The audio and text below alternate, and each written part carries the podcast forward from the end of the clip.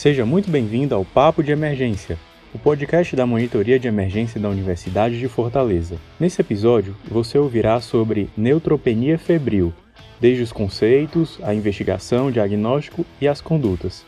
E quem falará sobre esse tema será o Dr. Lucas Castelo. Não se esqueça de que nós temos agora um Instagram, arroba Papo de Emergência. Então, se você tiver alguma dúvida, alguma sugestão, enfim, quiser falar conosco, basta nos seguir lá e mandar uma mensagem ok? Então esperamos que você goste desse episódio.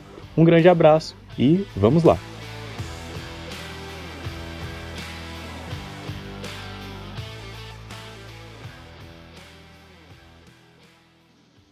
Fala pessoal, meu nome é Lucas Castelo, eu sou médico formado pela Unifor, 12ª turma, e hoje sou residente de hematologia e hemoterapia da, do Hospital das Clínicas da Faculdade de Medicina da USP.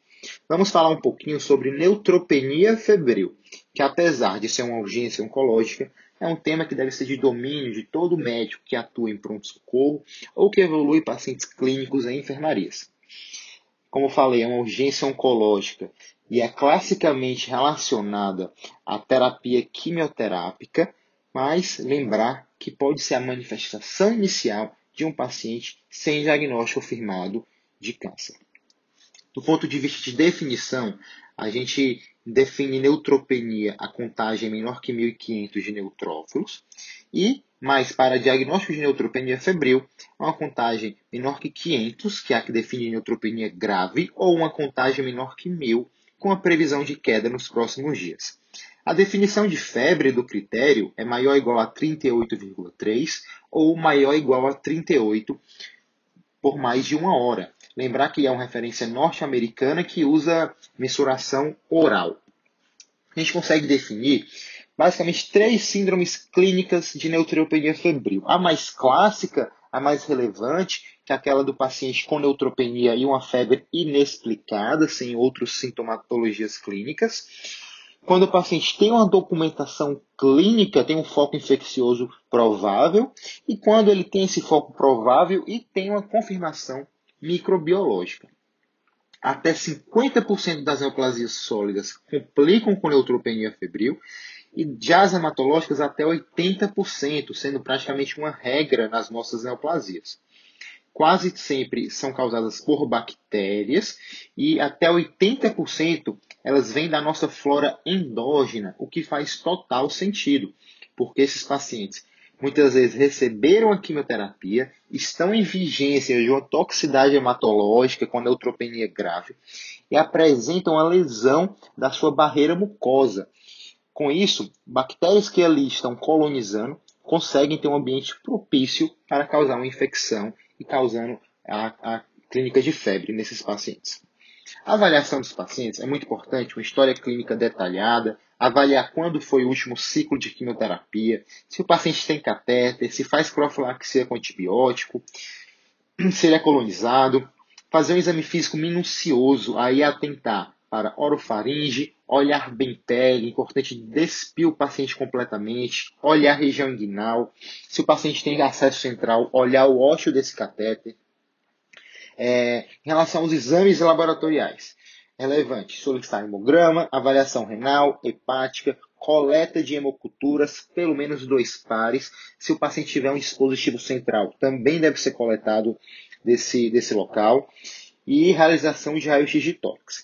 Se o paciente tem algum sintomatologia clínica, a gente consegue direcionar alguns exames. Por exemplo, paciente que tem sintomas respiratórios com raio-x normal, é relevante a realização de tomografia de tórax. Além disso, sobretudo em períodos sazonais, é relevante coleta de pesquisas virais, como de vírus influenza. Já os pacientes com sintomas neurológicos, é imprudente realização de líquor. Pacientes com diarreia, é, é plausível a pesquisa de Clostridium. Pacientes que são dados crônicos ou com sintomas urinários, coleta de urina 1 e de urocultura. Para a gente conseguir estratificar esse paciente de forma adequada e definir onde vai ser o tratamento, Existe uma ferramenta que é chamada Score Mask, disponível em qualquer aplicativo desses de calculadora. É muito útil para a gente conseguir definir isso. Ele pontua critérios de bom prognóstico, ou seja, os pacientes então que têm maior ou igual a 21 pontos são definidos como baixo risco e, se não tiverem nenhuma contraindicação, eles podem ser tratados em ambiente domiciliar. Já os pacientes com menor que 21 pontos são considerados de alto risco e devem ser manejados no ambiente hospitalar.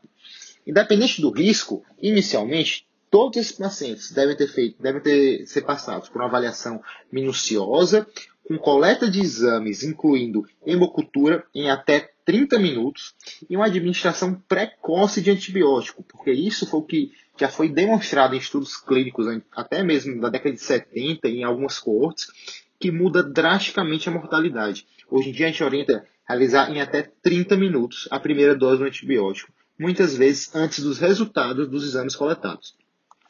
Se o paciente é de baixo risco, ele foi observado 4 horas no pronto-socorro e não apresentou instabilidade clínica, ele tem uma facilidade de acesso ao hospital 24 horas por dia e é um paciente bem orientado para sinais de alarme, a gente consegue tratar esse paciente em ambiente domiciliar com a administração de ciprofloxacino e amoxicilina clavulanato em terapia dupla. Lembrar que a dose do cipro aqui é de 750 de 12 em 12. Já os pacientes com alergia à penicilina, a gente pode conduzir com clindamicina, clinda e cipro. É, os, se os pacientes evoluírem nas primeiras 48 horas com persistência de febre, eles devem voltar ao pronto-socorro e serem manejados como pacientes de alto risco. Já os pacientes que têm mais que dois dias a febril e já apresentaram recuperação mieloide com neutrófilos acima de 500, eles podem ter o antibiótico suspenso. Já esses pacientes de alto risco vão ser manejados no ambiente hospitalar com beta-lactâmicos com cobertura anti-pseudomonas. A gente, tem, a gente tem algumas opções, como cefepima 2 gramas de 8 em 8, piperacilina tazobactam ou carbapenêmicos. Lembrar aí preferência, sobretudo para cefepima e piperacilina tazobactam, com a ideia de evitar é, bactérias multidroga resistentes.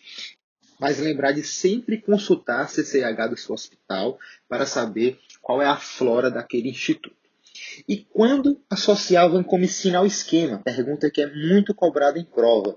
Quando o paciente tem estabilidade hemodinâmica, quando há suspeita de infecção de corrente sanguínea relacionada a catéter, suspeita de infecção cutânea ou pneumonia, ou na presença de uma positividade de hemocultura para gram-positivos, mas ainda não fechou qual agente e nem o resultado do antibiograma. A gente pode associar a vancomicina com a racional de sempre reavaliar a necessidade desse antibiótico com a suspensão, se julgado necessário. A modificação do esquema inicial pré, é, preconizado pode ser, pode ser necessário quando o paciente tem estabilidade hemodinâmica, quando o paciente definir um foco, seja por exames complementares ou por surgimento de queixas clínicas, ou quando o resultado de culturas define algum antibiótico melhor para ser indicado. Em relação à terapia antifúngica, a gente deve indicar quando o paciente tem uma persistência da febre por mais de 4 a 7 dias, quando o paciente tem sinais tomográficos, seja em tomografia de tórax, seja em célula da face, que suscitem a presença de uma infecção fúngica invasiva, ou quando persiste com a instabilidade hemodinâmica a despeito do, da terapia antibiótica adequada. A gente deve lançar mão, sobretudo de anfotericina B, emulsões lipídicas, sobretudo complexo lipídico ou anfobelipossomal, ou então do tratamento com voriconazol. Em relação aos fatores estimuladores de colônia, né, que é o filgrastim, mais conhecido pela sua forma comercial, o granuloquine, a Sociedade Americana de Doenças Infecciosas não recomenda de rotina. Já a ASCO pede para a gente considerar em alguns casos de alto risco. Por exemplo, idosos, pacientes com neutropenia profunda, que é menor que 100, ou doenças hematológicas, doenças oncológicas não controladas, com o racional de diminuir tempo de internação e diminuir tempo de uso de antibiótico. Para finalizar, pessoal, lembrar de uma avaliação completa desses pacientes, com exame físico minucioso, para a gente não perder nenhum sinal já de alguma manifestação clínica. Lembrar de antibiótico precoce, mesmo que fomos a alta para o paciente realizar ainda no pronto-socorro, sobretudo em até 30 minutos, porque diminui mortalidade.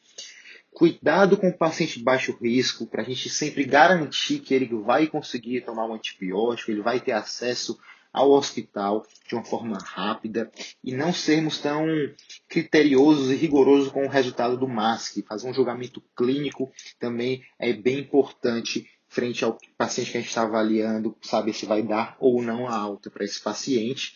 E para fechar, lembrar dos critérios de uso da vancomicina, que é um tema bem importante para a gente evitar estar tá dando muito antibiótico ao paciente, só somando efeito colateral, sem ganhar um benefício clínico evidente.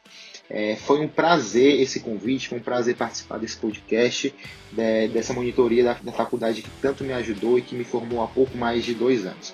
Estou disponível para eventuais dúvidas e um abraço a todos.